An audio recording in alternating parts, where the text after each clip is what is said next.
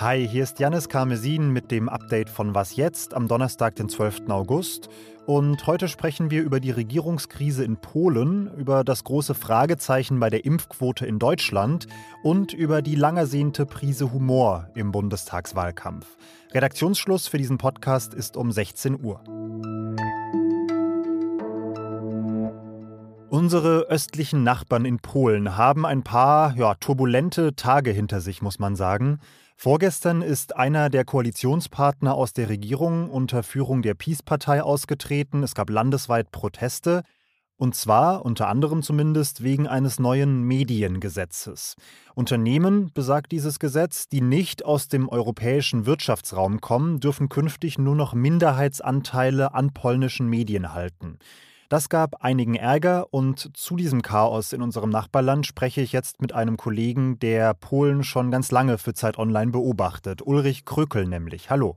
Hallo Janis. Ulrich, sprechen wir erstmal über dieses Mediengesetz. Warum ist das denn so ein extremer Aufreger in Polen?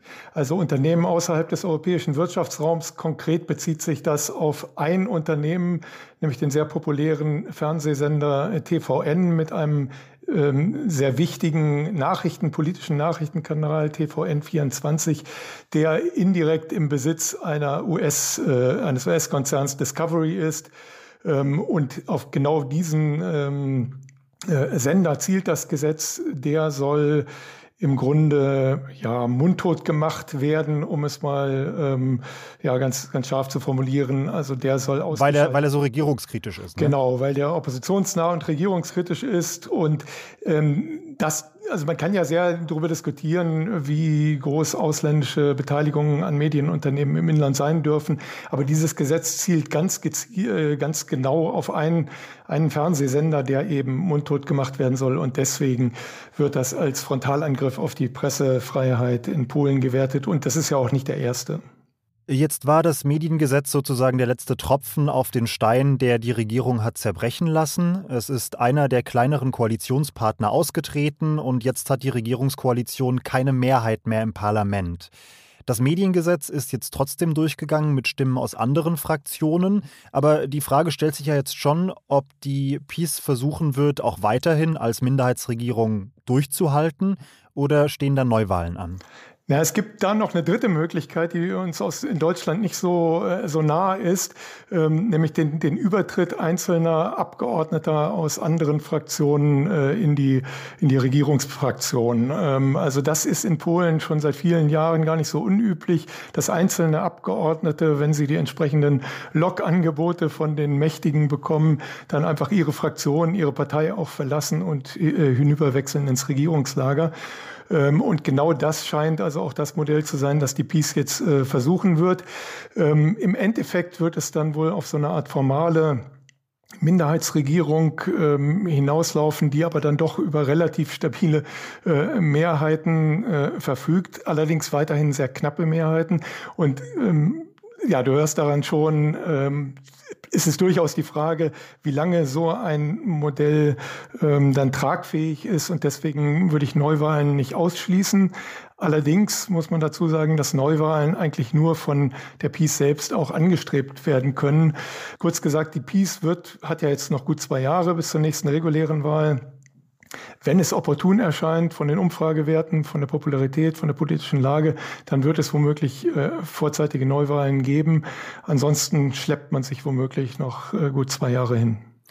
Jetzt wäre ja eigentlich eine stabile Mehrheit im Parlament auch deshalb wichtig für die Peace, weil sie ja doch einige relativ kontroverse Gesetzesvorhaben noch auf der Liste hat. Sie liegt deswegen, weil sie ja doch permanent so ein bisschen am Rechtsstaat sägt, muss man sagen, auch im Dauerzoff mit der Europäischen Union.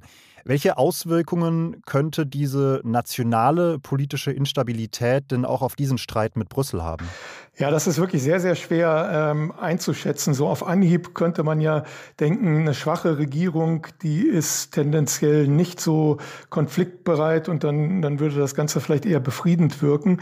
Auf der anderen Seite gibt natürlich so, wenn's, wenn man nur eine knappe Mehrheit hat, gibt das auch ähm, ja, bestimmten Flügeln und kleineren Gruppierungen äh, ein sehr großes Druckpotenzial. Und es ist jetzt ein bisschen Kaffeeleserei, aber Kaffeesatzleserei, aber ich könnte mir, könnte mir vorstellen, dass jetzt nach einer gewissen Ruhephase, dass dann auch von Seiten von der polnischen Regierung ähm, der nächste Konflikt mit der EU auch, auch durchaus wieder gesucht wird. Also wie gesagt, es ist momentan alles derart instabil und schwer vorherzusagen, wie sich das innenpolitisch auch in Polen entwickelt.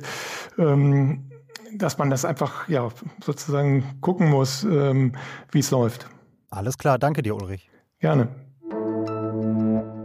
Es ist Tag zwei im Streik der Lokführer in Deutschland. Auch heute fährt nur circa jeder vierte Zug im Fernverkehr und etwa 40 Prozent der Regionalzüge. Aber regional sind die Unterschiede relativ groß, habe ich gelesen. Das ist ganz interessant. Der Osten Deutschlands ist deutlich stärker betroffen, denn da gibt es deutlich weniger verbeamtete Lokführer, die eben kein Streikrecht haben.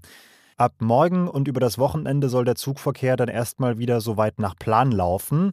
Aber wie es kommende Woche weitergeht, ist weiterhin offen, denn der Vizechef der Gewerkschaft der Lokführer, Norbert Quitter, hat heute in Richtung Bahnvorstand gesagt, er hat es in der Hand, aufzuhören mit Scheinangeboten, die er in der Öffentlichkeit äh, darlegt, äh, Nähe zu suggerieren am Verhandlungstisch, denn wir sind noch ein ganzes Stück weit weg. Und äh, er hat es jetzt in der Hand, auf uns zuzukommen. Dann werden wir nächste Woche entscheiden, wie es weitergehen wird. Also in den Verhandlungen alles beim Alten und das klingt auf jeden Fall erstmal nicht nach Entwarnung für kommende kommende Woche. Seit dieser Woche gibt es Zweifel an der Impfquote in Deutschland. Es hieß ja bislang, dass ungefähr so gut 60 Prozent der Menschen in Deutschland mindestens einmal geimpft worden seien. Die Zahl basiert auf Meldungen von Impfzentren, Arztpraxen, Krankenhäusern. Aber das Robert Koch Institut hat jetzt eine Umfrage durchgeführt und die ist zu dem Ergebnis gekommen, dass angeblich fast 85 Prozent mindestens einmal geimpft worden sind.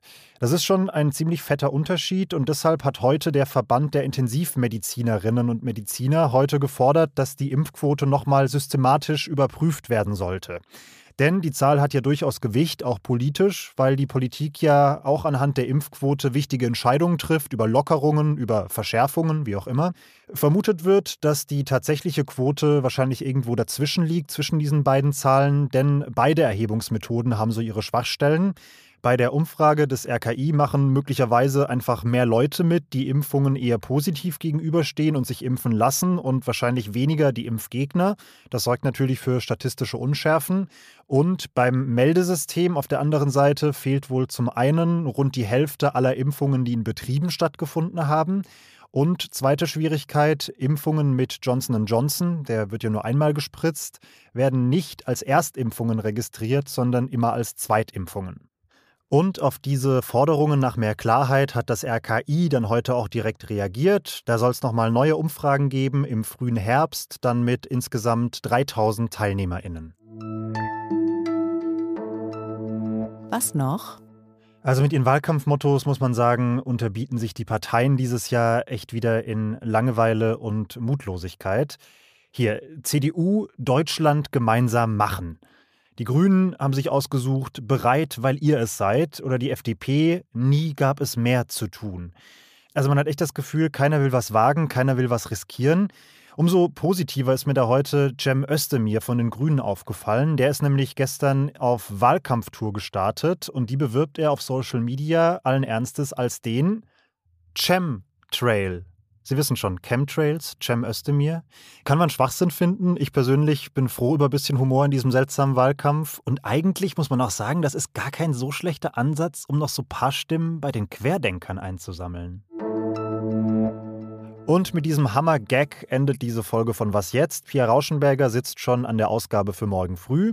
Weitere Wortwitze, aber auch normales Feedback können Sie uns gerne an wasjetzt.zeit.de schicken. Ich bin Janis Karmesin und ich sage ciao.